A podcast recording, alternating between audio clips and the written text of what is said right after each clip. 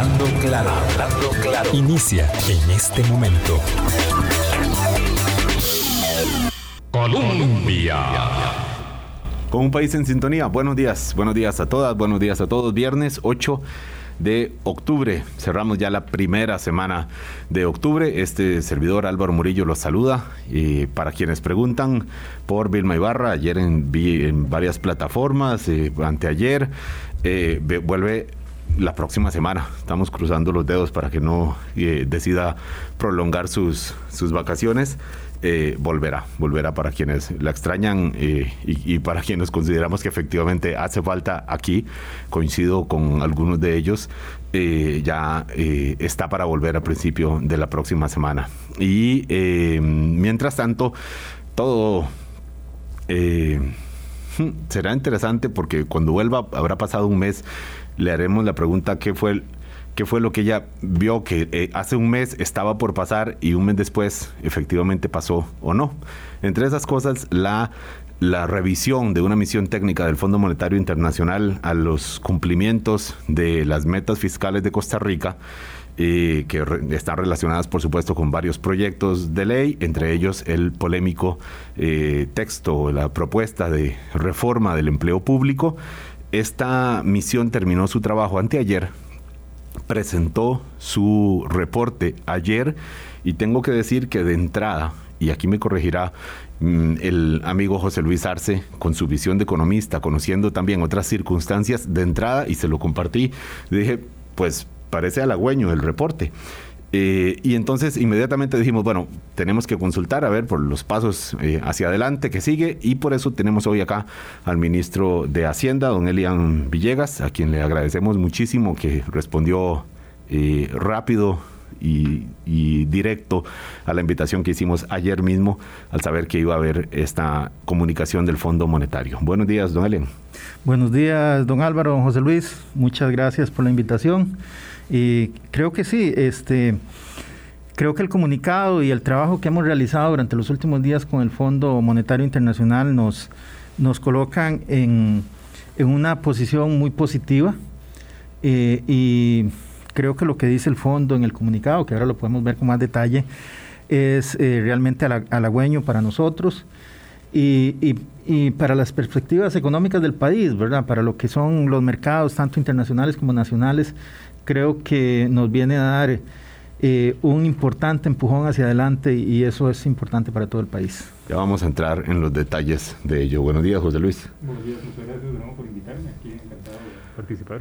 yo sigo, seguiremos aprovechándonos de la disponibilidad y del de aporte realmente que pueda hacer esta, este economista con, con, vocación de periodista fuera del micrófono. Nos ha dicho que él es un periodista frustrado y nos, nos, nos aprovechamos de esa frustración para, porque realmente no es una frustración, evidentemente, es un interés de ver la economía eh, como un área eh, que está permeada de todas las actividades la psicología, lo social, la cultura.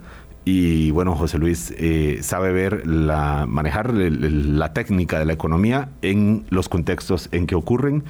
Ni qué decir la economía en este contexto de pandemia. Hemos hablado de, vacunación, de salud, con, los aportes que pueda, que, ha podido hacernos. De la semana pasada tengo una tarea, me recomendó, perdón, me reclamó un sector organizado de cafetaleros de la semana pasada, que hoy hace ocho fue el día del, café internacional y nacional.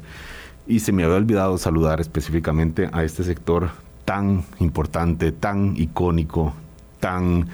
Eh, que provoca tanto orgullo al, sector y realmente eh, que tiene tantas particularidades en relación con otros sectores aquí en la economía y también en relación con otros sectores cafetaleros de otros países. Aquí Costa Rica tiene una, tiene una rareza en la ley que hace que garantice un mínimo de los beneficios de las exportaciones a los productores, para que en la, industria no se vayan intermediarios y realmente a las fincas, a los productores, a los que se ensucian las manos, a los que doblan la cintura eh, aporcando. Eh, sus cultivos realmente eh, puedan percibir un mayor beneficio, que por cierto ahora los precios internacionales del café ojalá puedan aprovechar este contexto que es muy positivo. Entonces, para ellos, el, el saludo. Eh, para ellos, cuando digo ellos, hablo de las familias cafetaleras, porque la dinámica es, es muy de esa. Entonces, no quería dejar pasar, porque además me lo reclamaron con toda la razón del mundo no haber mencionado. No haber mencionado tal, vez, don Álvaro, permítame interrumpirlo ahí para. Por favor, don Para, para aprovecharme y, y, en ese saludo suyo, darle un saludo a todos los pequeños cafetaleros y en particular a mi papá. Ah, bueno. Eh, papá fue papá, don Elena? Esaú Llegas. Esaú, bueno. Este, y eh, mi papá ha sido un cafetalero de toda la vida. Hace como unos cinco años ya dejó de tener cafetales.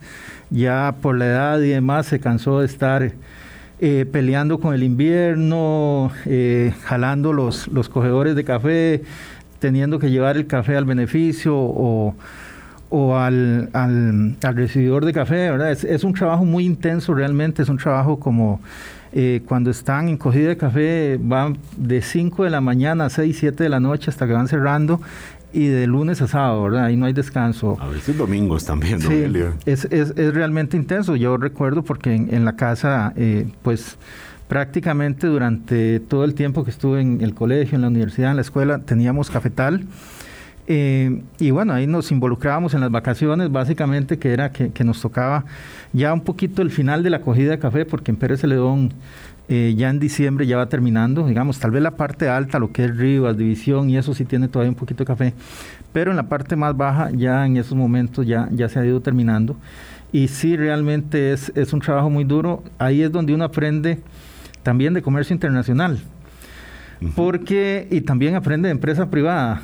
Eh, entonces, eh, yo a veces, cuando veo a alguna gente en estos temas de presupuesto que andamos nosotros siempre peleando, y veo empresas que lo que andan es detrás de diputados para que les fijen ingresos por vía de presupuesto y dicen que son empresa privada. Yo lo que digo es, qué mentira más grande. Lo que son son un puño de tomadores de ingresos públicos empresario privado, era mi papá, empresario privado, son esos cafetaleros que realmente se la juegan todos los años con la suerte de si el mercado internacional del café les va a recompensar o no el esfuerzo de todo un año. En principio, en este momento les está recompensando. Ojalá que las que logren aprovechar, que las exportaciones realmente lleguen en el volumen eh, adecuado.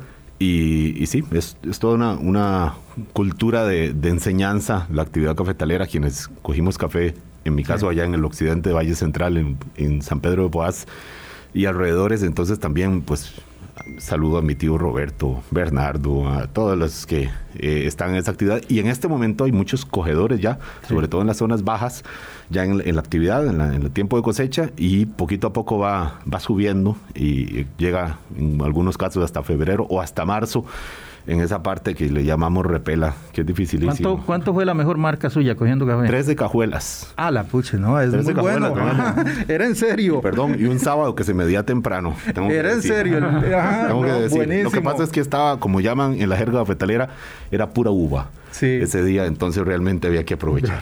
Perdón, que nos ponemos puede parecer un poco melancólico, pero estamos hablando de, de, café. Y como en otros momentos decían que el mejor ¿Cómo era el, dicho? De la, el ministro de Hacienda es una buena cosecha de café. El mejor ministro de Hacienda es una buena cosecha de café. Gracias, José Luis. Contextualícenos de esa frase. No, vamos a ver, desde el punto de vista del desarrollo histórico costarricense, económico, por ejemplo, la vinculación rápida de Costa Rica al comercio internacional a través del café, el hecho de que el Estado, digamos, encontrara mecanismos para poder eh, obtener ingresos tributarios de esa industria naciente que se canalizaron, por ejemplo, a educación eh, pública, gratuita, obligatoria, a mejoras en sanidad, mejoras en, eh, digamos, en eh, en, servicios públicos claves fueron fundamentales para el desarrollo de este país.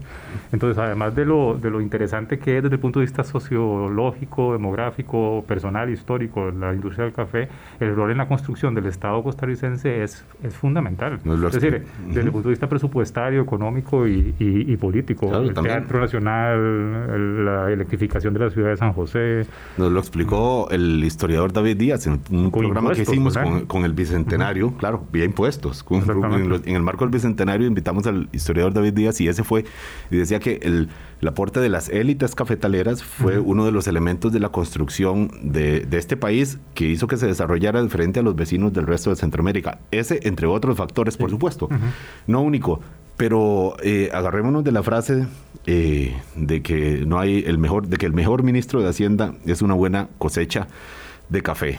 Eh, don Elian, el informe del Fondo Monetario Internacional va, parece que por lo menos el, comunicado público parece que va por encima de si hay avance o no en las medidas de ajuste fiscal y en los proyectos comprometidos en el, en el, eh, en el SAF, en el acuerdo eh, aprobado en enero pasado, y, y, como que levanta el foco y habla más de temas macroeconómicos de la economía y entonces dice que hay una recuperación sólida, que la vacunación eh, ha ayudado, que el mercado eh, está este, siendo un factor eh, favorable por vía de las exportaciones. Ya hemos visto las cifras de exportaciones de bienes de bienes y, ciertamente hay, hay algunos sectores que, que van muy bien. Entonces, en principio, pues para mejorar la crisis fiscal, mejor es un crecimiento económico, el crecimiento de la actividad económica y generación de la riqueza. Entonces, la primera valoración que hace el fondo es incluso más optimista que la que hizo el propio Banco Central en la revisión del programa macroeconómico, ¿verdad, José Luis? Sí, así es, digamos. Eh, creo, creo que ese componente de crecimiento económico está vinculado básicamente con el, rebote que está observando la economía. Afortunadamente, el proceso de reapertura está teniendo impacto sobre la actividad económica y eso va a a estar vinculado, va a reflejarse en alguna medida y de hecho se ha estado reflejando ya en los primeros, eh, en los últimos ocho o nueve meses en, ese, en, la recaudación tributaria. Hay un componente de los buenos resultados fiscales que tienen que ver con, con recuperación de la actividad económica. Ahí nada más hay un tema que yo creo que vale la pena tener, tener, eh, tener cuidado. Eh, hay un componente de ese crecimiento más intenso que es producto de actividades que están sujetas a imposición pero también hay un componente de los buen, del buen crecimiento económico de, corto plazo que tiene que ver con zonas francas en donde la vinculación entre eh, tributación y, actividad económica es un poco más débil. Claro. Pero sin duda, es, sin duda, digamos, en crecimiento económico, afortunadamente la economía se ha, se ha ido reabriendo. Eh, incluso momentos sanitarios complicados, y, y, eso se ha reflejado en, el crecimiento.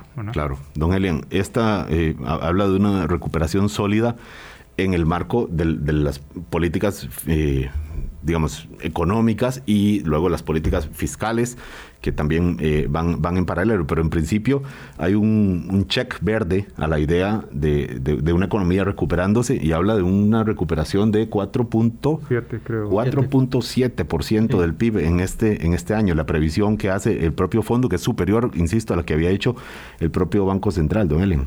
Sí, yo, yo creo que es muy positivo. Creo que en los últimos meses se ha venido observando eh, esta, esta situación donde la economía está respondiendo de una forma eh, muy vigorosa. Y aquí creo que es importante también eh, no dejar de lado los esfuerzos que se han venido haciendo a nivel, yo le diría que, que de todo el gobierno y que se trasladan de alguna forma también hacia la parte económica.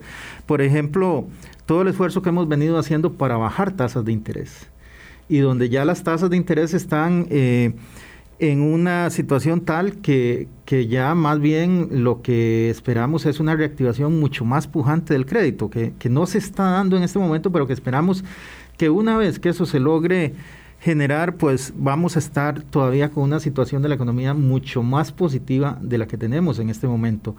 Y con ello también vamos a estar apoyando eh, la disminución en los niveles de desempleo que, que en el último mes cayó en un 1% en general y en un 2% en lo que es propiamente mujeres, lo cual también es otro elemento muy, muy positivo, ¿verdad? Que, que tenemos eh, que ver a nivel de, de una situación donde todavía estamos en medio de una pandemia donde acabamos de salir, entre comillas, del pico más bravo de la pandemia, ¿verdad? Estuvimos con más de 3.000 casos diarios eh, y eh, lo logramos, eh, pues de alguna forma, sortear en medio de una economía que venía creciendo, donde se trató de tener lo, menos cerrado posible y, y, creo que al final eso nos va a ayudar a que esta última parte del año sea todavía más positiva de lo que ha venido siendo hasta ahora. Era de esperar, José Luis, en, este, en el estilo de estos informes, es de esperar que hiciera una alusión al crecimiento económico cuando quizás pensamos que iba a haber una mera evaluación de esto no avanza, esto sí, esto no, van lento, van bien, van mal eh, en, el cumplimiento de las medidas fiscales comprometidas con el Fondo Monetario. Eh, hay que esperar a ver el informe final. Lo que, lo que hay es un, es un comunicado de prensa, entonces está permeado por, obviamente por, por, por los temas más comunicacionales. Pero el fondo revisa todo, digamos, el fondo revisa el desempeño macroeconómico, desde el punto de vista del crecimiento de la economía y de las políticas económicas públicas que van orientadas a que lo afectan, tanto monetaria como fiscal. Y, y, valora también, son, son dos cosas que se hacen al mismo tiempo, valora la coyuntura macroeconómica, pero también valora los compromisos del país asumidos en el convenio que, sea, que está vigente y es esa mezcla, digamos, de buen desempeño junto con cumplimiento de las metas y los objetivos planteados en el programa lo que determina a final de cuentas si una revisión se aprueba o no. Ahora, ahí tal vez, don Álvaro, sí hay que, que tener claro un tema y es que eh, el fondo del comunicado sí hace referencia a eso. Eh, el fondo dice todas las metas del programa. Ah, sí, sí, sí. lo que pasa es que vamos, vamos lento, don Ale, pero, pero adelante, no quiero contarle la idea, pero sepa que somos conscientes de que sí hace alusión a eso. Sí, sí, hace alusión y dice todas las metas del programa para fines de julio se cumplieron holgadamente. Es decir, el, fondo no solo analiza la parte económica, sino que también analiza lo que tiene que ver con las metas, que ahora lo podemos ver con más detalle, y lo que, lo que dice, la forma en que se cumplieron, yo creo que es realmente importante, porque no dice se cumplieron ajustadamente o se cumplieron, como diríamos en buen tico, dejando los pelos en el alambre, no, se cumplieron holgadamente, y eso yo creo que es muy importante. Lo, lo, ves así también Digamos, desde el estilo esto tiene esto tiene dos componentes me parece a mí. Lo que pasó y obviamente ahí hay avances importantes en materia del cumplimiento de metas. Algunos de esos objetivos en realidad eh, eh, son producto de misma recuperación de la actividad económica y de eventos que son de una de una sola vez. Por ejemplo eh, los 15 meses de, recaudación del impuesto de renta, un poco la recaudación asociada con reformas que se implementaron a finales del año pasado para financiar la crisis de la pandemia. Sí, evidentemente los números sí cierran, digamos, ahí un poco la, la pregunta y creo que es el, en el fondo lo importante de este comunicado de prensa, es que el fondo, digamos, no emitió un acuerdo a nivel de staff todavía, es decir, el, el staff todavía no ha dicho que el país ha cumplido, digamos, la revisión, sino que lo que dice es que ha tenido mucho éxito, por ejemplo, en el cumplimiento de las metas cuantitativas, pero que aún falta. Y el punto que nos falta es eh, la parte la parte política. Claro, y ahí también... Y sobre todo, perdóname un momento, ahí la parte clave, clave es lo siguiente. Esto es prospectivo, digamos. El fondo lo que está viendo es un proceso de ajuste que termina en el año, bueno, probablemente no termine ni siquiera hasta el año 2030. Ellos lo ven al 23 porque la meta, el, ancla de, la, de, ellos está en el 23 con el 1% superado y primario. Entonces, pero para efectos de ellos, si bien el programa es mucho más largo, ellos de alguna forma dicen, aquí está el ancla en el 23, ahí tenemos que llegar con el 1% superado y primario. Si logramos llegar ahí con el 1% superado y primario, de ahí en adelante la deuda es sostenible. Ese es más o menos el... Ese es el pero la trayectoria de reducción del nivel de deuda respecto al producto tardará bastante tiempo más, eh, cruzando los dedos, digamos, que no haya ninguna desviación adicional digamos, probablemente hasta el 2030. Entonces, un poco ahí el, tema es el siguiente. Yo creo que es loable, digamos, y es importante decir que se cumplieron las metas, se cumplieron las metas en materia eh, por ejemplo, de reservas, se cumplieron las metas, por ejemplo, en materia fiscal. Política monetaria. En política monetaria, exactamente. Se cumplieron las metas, por ejemplo, en los componentes macroestructurales, por ejemplo. Pero la pregunta aquí relevante para el programa y además para el corto plazo, además, es eh, la primera revisión. Y esa es la que todavía está pendiente. Yo soy optimista, digamos, y, quizás no, nada más no, no quiero sonar más pesimista de la cuenta yo creo que al final hay un espacio muy grande para que se, se logre la primera revisión con, con éxito, porque eh, un primer componente, el cuantitativo, se logró. Pero aún la pregunta es cómo se van a lograr, cómo se va a poder lograr el resto del programa, ¿verdad? Si no hay avance político, por ejemplo, en, los, en, las, eh, en materia de empleo público, donde sí ha habido un avance, estamos en un momento donde yo creo que pronto puede haber una resolución en ese sentido, pero ha habido un rezago muchísimo más grande en los otros componentes del, del ajuste que tienen que ver con tributación, exoneraciones. Que esto lo reconocía usted, don Elian, ayer en la primera declaración que dio. Hay una parte que ya eh, va cumpliéndose, pero eh, falta esta otra, que como bien dice José Luis, ley de empleo público, eh, y los otros proyectos que tienen que ver con los odiosos impuestos en tiempos de campaña electoral a la que entramos formalmente eh, hace solamente anteayer. Voy a hacer el primer corte para entrar un poco más en materia, porque ciertamente hay, hay una lectura fina que hacerle al, al texto y hay calificativos. Dice, es crucial la ley de empleo público, el fondo del informe lo dice, es esencial la agenda en general y dice, y hay que seguir avanzando. O sea, es esencial lo que falta. De alguna forma, es, ahí está, eh, eh, ir, leyendo, dice, es esencial lo que falta. O sea, es, es de alguna forma un llamado, una, una luz amarilla, decir, no dejen de hacerlo porque para nosotros, digo, desde nosotros pensando la perspectiva del equipo, del técnico, del Fondo Monetario, esto es determinante para que el país cumpla o no eh, su meta. Eh, vamos a hacer el primer corte, 8.21 de la mañana, hoy con don Elian Villegas, ministro de Hacienda, y José Luis Arce, economista, que nos acompaña. Ya volvemos. Colombia. Con un país en sintonía, 8.24 de la mañana. Un saludo para don Gilberto Vargas, que nos manda una foto desde Pérez Celedón. Hablábamos de café al principio del programa. Nos manda una foto desde pleno cafetal. Se ve un poco entreverada esa mata. Está muy, muy pintón. Mucha suerte. Tiene que granear bien para que le acepten a la hora de medir, don Gilberto. Estamos aquí en la cabina con el ministro de Hacienda, Elian Villegas, y el economista José Luis Arce hablando sobre el comunicado y el contexto de este comunicado de la misión técnica del Fondo Monetario Internacional que revisó, que revisó el, avance, o no, ya lo vemos, de las medidas a las que se comprometió el gobierno cuando firmó en enero, solamente en enero, el, acuerdo eh, financiero que tiene un paquete de, de financiamiento por 1.700, casi 1.800 millones de dólares que ya hay un primer desembolso, pero que en enero decía, en junio tiene que estar esto aprobado.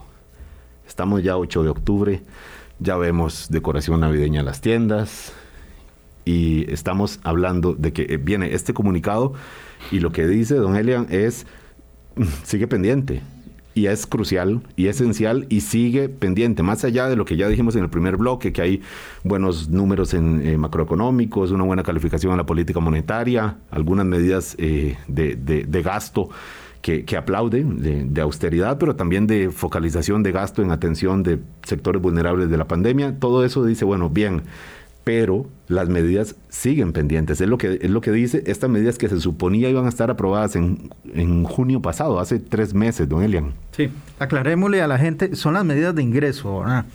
Eh, y todos, yo creo que los que nos están oyendo también han seguido un poquito eh, el debate público respecto de que hay eh, una cantidad importante de gente que dice no, no pueden haber nuevas medidas de ingreso, hay que eliminar, etcétera. Creo que desde el lado nuestro también es importante que el gobierno ha hecho un esfuerzo por privilegiar ciertos temas y probablemente el que ha tenido mayor tiempo en la palestra ha sido empleo público. No es posible eh, estar manejando como dos temas tan candentes eh, de forma simultánea, se hace muy difícil. En este momento ya con empleo público estamos prácticamente en la parte final. Ya ahorita sale de la Comisión de Consultas de Constitucionalidad, esperamos que salga la próxima semana y a partir de ahí ya se inicia una discusión más amplia a nivel del plenario legislativo. Estamos avanzando ya con estos otros... Perdón, ¿cuál es la meta que tienen ustedes como, como Poder Ejecutivo? Yo sé que esta negociación la lleva más directamente doña Yanina Dinarte como ministra de Presidencia, pero estoy seguro que, que hay una coordinación o debería haberla. Eh, ¿Cuál es la meta que tienen ustedes? En el, agarran el calendario y ven aprobado, eventualmente aprobado, empleo público. ¿En qué fecha, don Elian? Bueno, empleo público ahora tiene algunas particularidades que hay que cuidar. Una de ellas es el procedimiento. Eh, una vez que salga de la comisión, eh, de nuevo tiene que ir a consulta, no de constitucionalidad, pero por ejemplo tiene que ir a consulta al Poder Judicial eh, para que el Poder Judicial determine si ya la, eliminación de eh, algunas normas eh, implica que no se van a ocupar los 38 votos o si siempre se van a ocupar los 38 votos. Eso es parte del proceso que sigue y luego de eso vendría lo que es propiamente la aprobación en primer debate. Eh, siendo positivos, uno esperaría que en el mes de noviembre esté siendo aprobada la ley de empleo público en primer debate. Usted escucha eso, José Luis, y lo, ve plausible considerando el terreno legislativo como está, ¿sí? Yo creo que es posible en términos de tiempos, ¿verdad? Yo creo, y eso sería lo ideal. Vamos a ver, yo creo que el mensaje del, del, comunicado de prensa del fondo es muy sencillo, es decir, es decir, hay un componente obviamente que, que digamos, eh, alaba en alguna medida o valora positivamente lo que ha estado pasando, pero dice una cosa muy clara.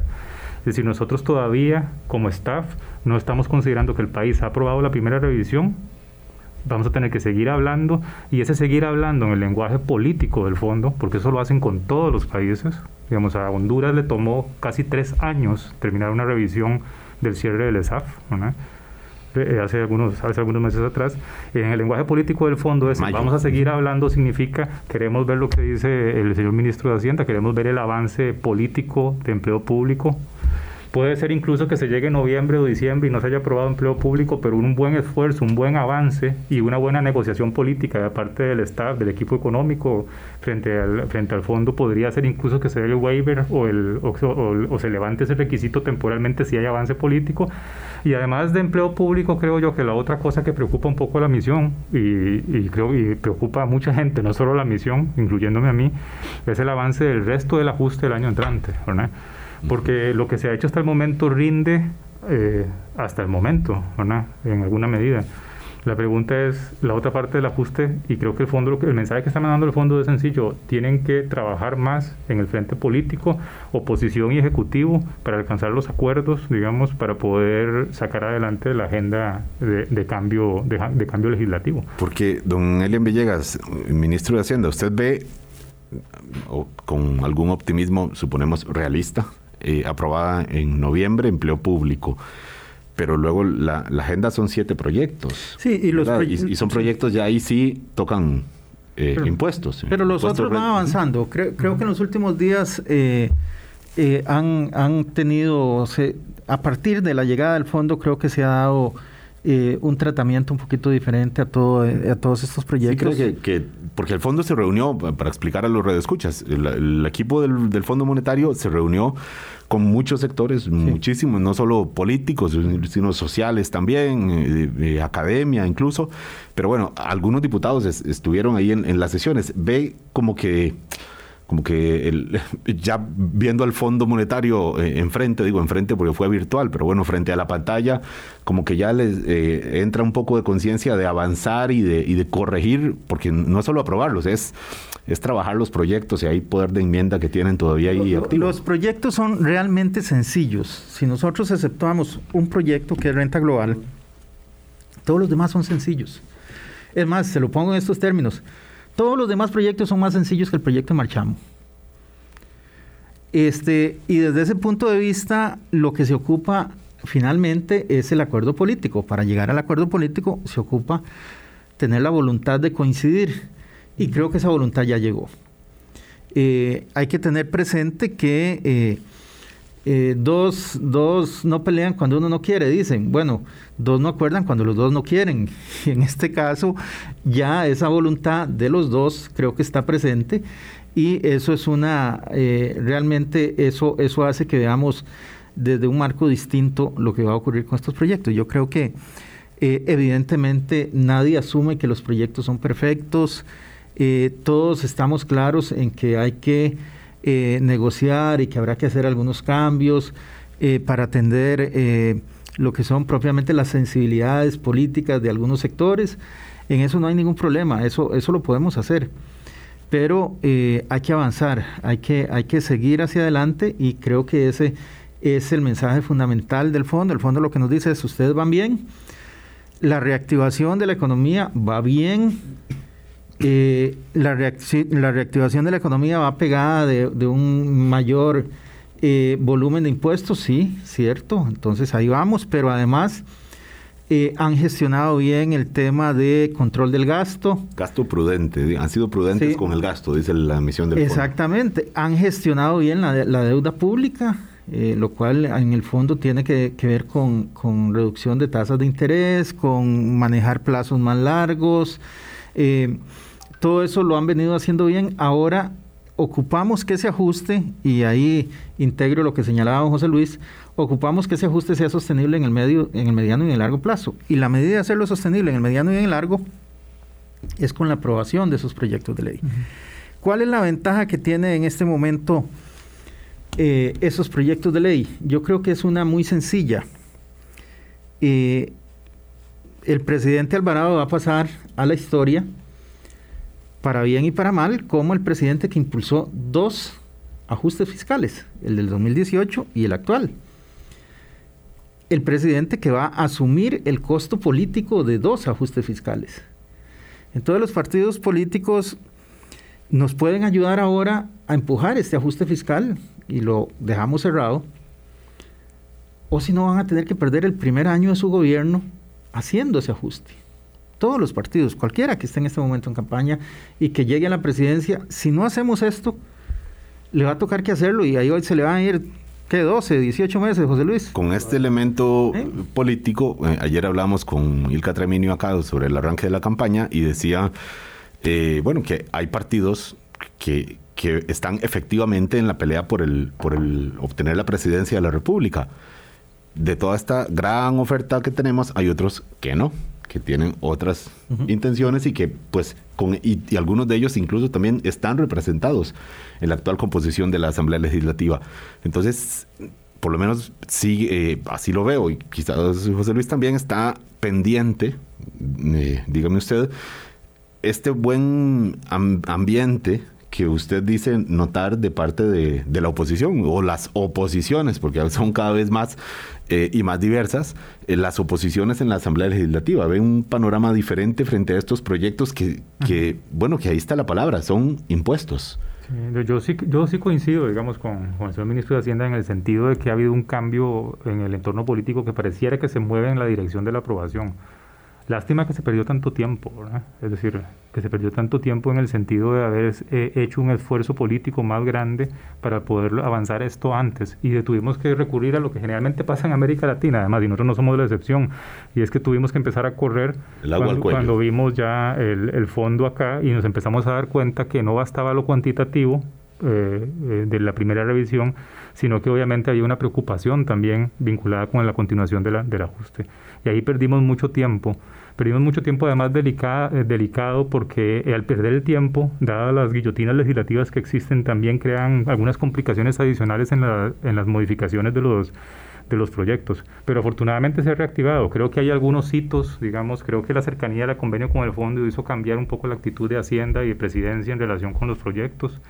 Creo que también eh, el, el nombramiento en el primer lugar de San José de Rodrigo Arias, que lo conversamos alguna vez, empezó a hacer ese juego de, policía malo, policía bueno en, la fracción más grande, que ha sido además un socio del gobierno en materia fiscal. Déjeme, que lo interrumpa aquí, José Luis, porque me interesa ver si desde gobierno lo ven así. Yo sé que se cuidan mucho, mm, no quieren hablar de política electoral, pero estamos hablando de, finalmente, de una fracción, que acaba de decir José Luis, la fracción que tiene la llave para, mm, no, no la llave suficiente, pero la llave sí indispensable. No, y, y, perdóname que te interrumpa ahí con eso, y, hay, que hay que decirlo, creo que con claridad, digamos. La fracción de liberación, que fue clave, digamos, para la, reforma del 2018, empezó a comportarse muy oportunistamente al inicio de la campaña electoral y pareciera que otra vez ya en medio de la presión del fondo y en medio de realizar, de darse cuenta, digamos, como mencionaba don Elian, que si uno pretende ser gobierno va a tener que lidiar con una situación de las finanzas públicas complicada, ¿verdad? Empieza a tener sentido ya ponerse serio en, materia tal, tal, vez es un factor, don Elian, perdón, déjeme hacerle la pregunta. Es un factor, perdón, la, designación de don Rodrigo Arias eh, para abrir la papeleta por el lugar eh, uno de la provincia de San José en el Partido de Liberación Nacional y, el, peso político que tiene, nadie lo va a negar, mm, algunos lo critican, otros lo, aplauden, pero un peso político real que tiene y una influencia sobre la actual bancada. Creo que, que, don Rodrigo es, es una persona que tiene ese peso, creo que es muy importante su opinión a nivel eh, no solo de liberación, sino que creo que más allá de liberación. Y creo también que dentro de la misma fracción de liberación hay un grupo de diputados y diputadas que son conscientes de la importancia de llevar adelante esta agenda. Pero quisiera tal vez ir, ir atrás a una cosita que mencionaba eh, don José Luis, que es el cambio, dice, de actitud de presidencia y de hacienda. Vean, José Luis, yo, yo le he oído a usted varias veces eso. Nada más le voy a contar lo siguiente. Yo he estado en aislamiento por COVID dos veces. Las dos veces ha sido por visitas a la Asamblea Legislativa. Yo en la Asamblea Legislativa paso tres o cuatro días a la semana. Ayer, por ejemplo, estuve en la mañana y en la tarde. Ayer. Sí, no, y, muy, por eso le digo, tres o cuatro días por semana paso en la Asamblea Legislativa. Nosotros respondemos infinidad de consultas de la Asamblea Legislativa. Casi la mitad del tiempo, amigo, como ministro de Hacienda, paso en función de la Asamblea Legislativa. Eh, WhatsApp, cartas, llamadas telefónicas, visitas. Para hablar de la agenda, nosotros visitamos prácticamente a todos los diputados, a todas las fracciones. Eh, dimos capacitación a prácticamente todos los asesores. Entonces, nosotros no es que eh, ahora dijimos, ay, mira la agenda, no. Nosotros la agenda siempre la hemos tenido ahí, siempre hemos tenido el pie en el acelerador. Lo que pasa es que tenemos ciertos límites y uno tiene que entender esos límites, ¿verdad? Este, y uno de los límites importantes es que existe una división de poderes.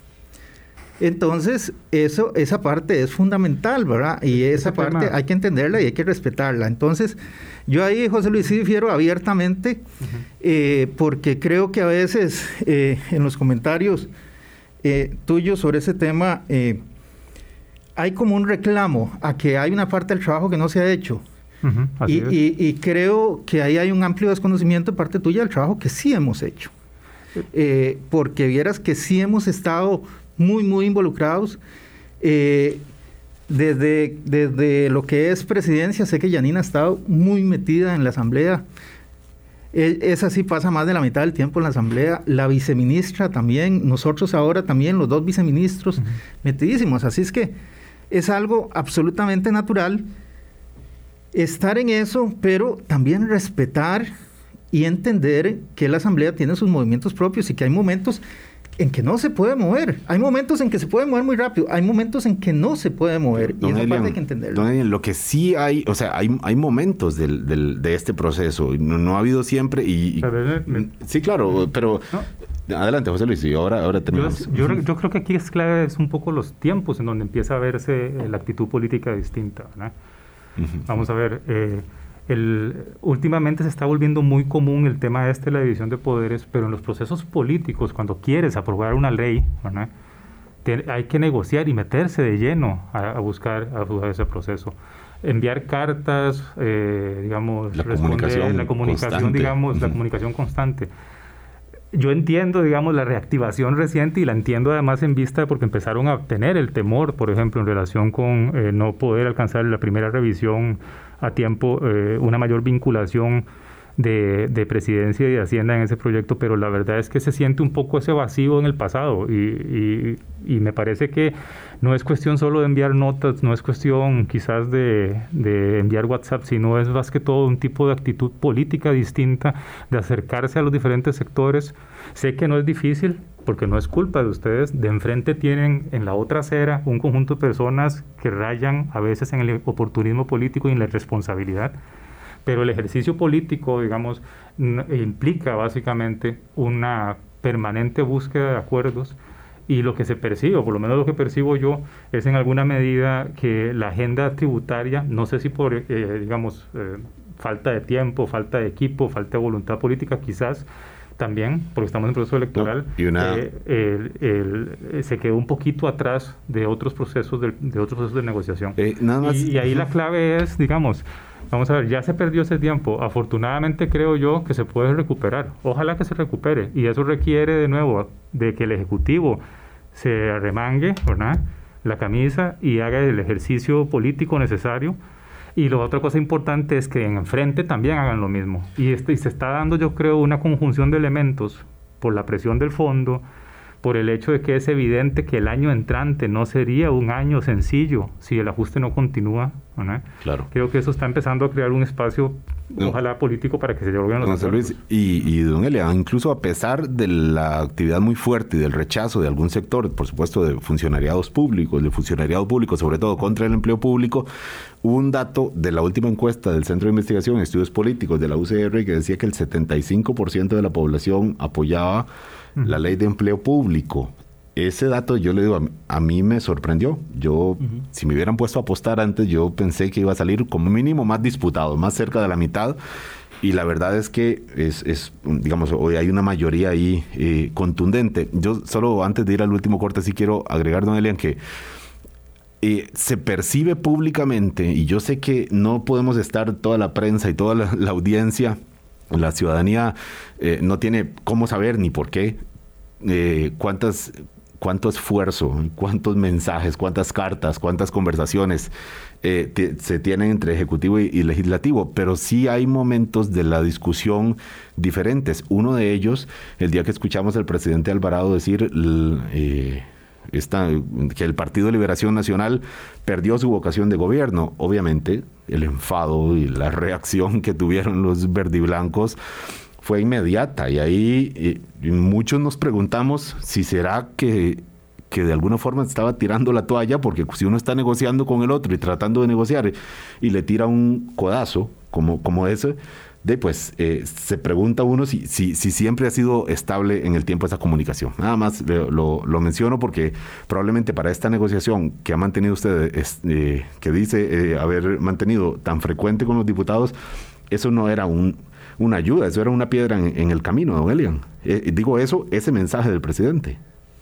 Bueno, ya, ya en el mensaje del presidente yo no voy a entrar, pero sí, sí es importante y yo creo que, que, lo más importante ahora para darle tranquilidad a toda la gente que nos está oyendo es que si hay un proceso de acercamiento mucho más intenso y que en este momento creo que coincidimos en la importancia de sacar adelante una agenda eh, que será una agenda que tendrá sus matices donde eh, probablemente no va a ser el 100% lo que nosotros estamos diciendo, donde tendremos que eh, conversar, convenir y, modificar. Pero eso es parte del ejercicio eh, absolutamente normal de la formación de una ley y de la negociación política. 8.45 de la mañana, Elian Villegas, ministro de Hacienda, José Luis Arce, economista. Vamos al último corte y volvemos a un par de preguntas más de esto del acuerdo con el fondo y alguna de contexto. ¿Habrá plata suficiente para que el gobierno llegue hasta mayo? Ya le preguntamos. Colombia. Con un país en sintonía. Hablamos con don Elian Villegas y el economista José Luis Arce nos ayuda también a plantear y a contextualizar eh, parte de la conversación y del comunicado de la misión técnica del Fondo Monetario Internacional sobre el avance de Costa Rica para el cumplimiento de las metas para el, el acuerdo fiscal de enero. Esto todo ocurre en un contexto y ese contexto es también la regla fiscal bueno, en un contexto no, en muchos contextos, pero uno de ellos es la, aplicación de la regla fiscal derivada de la reforma fiscal del 2018. Ahora sí, ya aplicándose de manera más, más eh, amplia y, y es cuando vemos instituciones, sea el Ejecutivo central o sea instituciones eh, públicas descentralizadas, ahí sí eh, en problemas, porque ciertamente las mete en aprietos para la, operación, algunos de ellos, eh, algunas veces básica de estas instituciones. Vimos lo del INEC, que no tuvo que, eh, tuvo que anunciar que se cancela el censo del 2022 y hay un proyecto para ver cómo se le hace la curva para poder incluir al INEC y que pueda hacer este censo. El, em, FANAL, el Ministerio de Educación Pública, bueno, muchas instituciones, eh, José Luis, es, y, pero lo, digamos, lo valora bien el fondo cuando dice está haciendo un gasto prudente, ¿verdad? Yo, creo que en el tema en el tema de la regla fiscal y del gasto hay como al menos tres puntos clave. En primer lugar, la regla fiscal es un es una es un ancla importante en materia presupuestaria hoy y en el futuro, Es un elemento que da confianza y por lo tanto entonces hay que ser cuidadoso con el lenguaje, digamos, especialmente, y eso es, hago aquí un llamado quizás a los partidos de oposición, que es donde han estado más más intensas estas discusiones, hay que tener mucho cuidado a lo que implica debilitarla en estos momentos de manera irreflexiva, porque es clave para la confianza, eh, entonces hay que tener cuidado con eso. El segundo tema con la regla fiscal es que estamos en un, eh, llegamos a una situación de aplicación de la regla fiscal que no creíamos nunca que íbamos a llegar.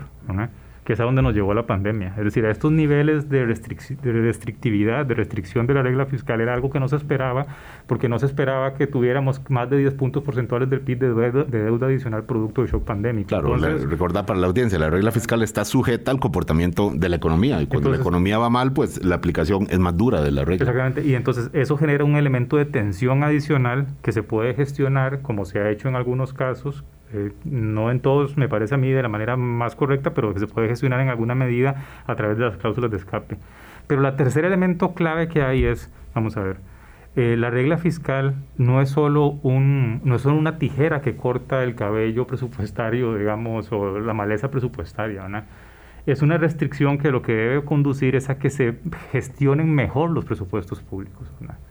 Entonces eso es, fundamental que las instituciones y Hacienda y los ministerios entiendan, digamos, que esa restricción lo que debe de llevarlos es mm, a llorar menos, ¿verdad? y afinar mejor el lápiz en cuáles son los gastos que son necesarios, digamos, para el funcionamiento de, de, las entidades públicas. Y creo que estamos metidos en esa dinámica automática de crecimiento inercial y algunos creen, ¿verdad? Que, que, que, esto, que esto es... Que no era cierto lo de la regla fiscal. Que no era, que no era cierto, que simplemente esto, estamos montados sobre una bola, una bola que va creciendo y que no tenemos que hacer un esfuerzo por ser más eficientes. Y termino nada más con una cosa muy rápida. Aquí la clave es lo siguiente, es que si no se hace, si no se ve la regla fiscal solo como un límite, si no, si, si no es que además no se ve como una forma de mejorar la eficiencia de la presupuestación, lo que va a pasar es que vamos a recortar lo más fácil. Y lo más fácil es lo que afecta a las personas vulnerables. Y en ese sentido, por ejemplo, el mismo Fondo Monetario Internacional está hablando de que es necesario aumentar el gasto social, por ejemplo, que en alguna medida se nos fue la mano eh, como país en el recorte en ciertas partidas y que es necesario aumentar el gasto social. Entonces, es importante defender la regla, pero también que la gente, que los instituciones aprendan a presupuestar y que no se vale esa inercia. Don Elian. Sí. Primero, eh, que a quienes conocen a don José Luis y al suscrito entenderán que la metáfora de cortarse el pelo de don José Luis es inadecuada. en, ah. en, segundo lugar, por radio ya han visto que, que bueno, no, yo, es mucho el cabello. un poquito porque aún me quedaría, si, si, si me lo dejo, me quedaría un poquitito de los lados. Sí. este, y, y tal vez para aclarar esto último, digamos, la regla fiscal evidentemente es muy importante, es realmente muy importante y no solo la regla, también existen otras normas en la 9635 que nos facultan como Ministerio de Hacienda a realizar ciertos recortes de gasto, por ejemplo, en transferencias, a no hacer todas las transferencias que el presupuesto dice. Importante para toda la gente que nos está oyendo, el tema social, el gasto social.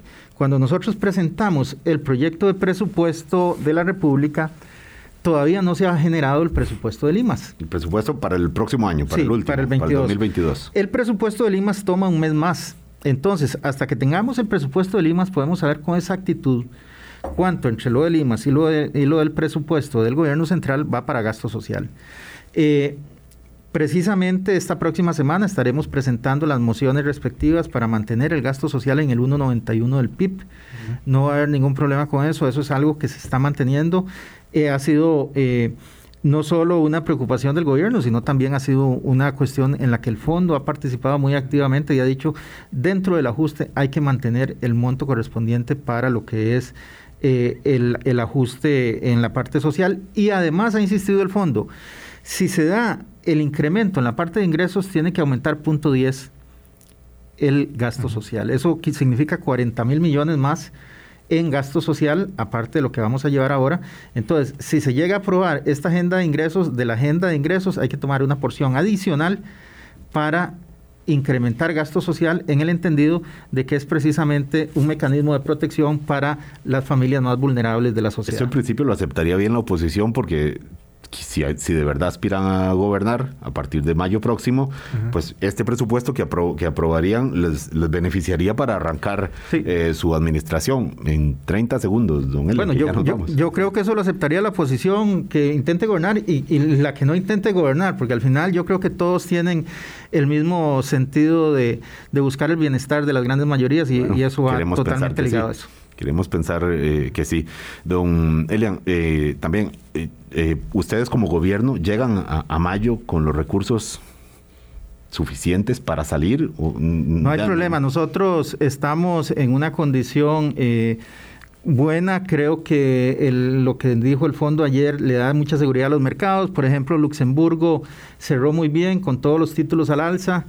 Este, sabemos que el mercado interno es un mercado donde nosotros también estamos en una muy buena condición, donde eh, vamos a salir adelante sin ningún problema. Nosotros estamos pensando en el futuro del país, por eso queremos dejar este ajuste fiscal completamente terminado. Muchas gracias, don Elian. Con mucho gusto, muchas gracias por la invitación. Muchas gracias, José Luis. Usted también. Encantado de conversar con A ambos que tengan el mejor fin de semana posible. A ustedes también, Radio Escuchas. Volvemos a saludarnos el lunes, 8 de la mañana. Provecho, productividad y descanso en el fin de semana.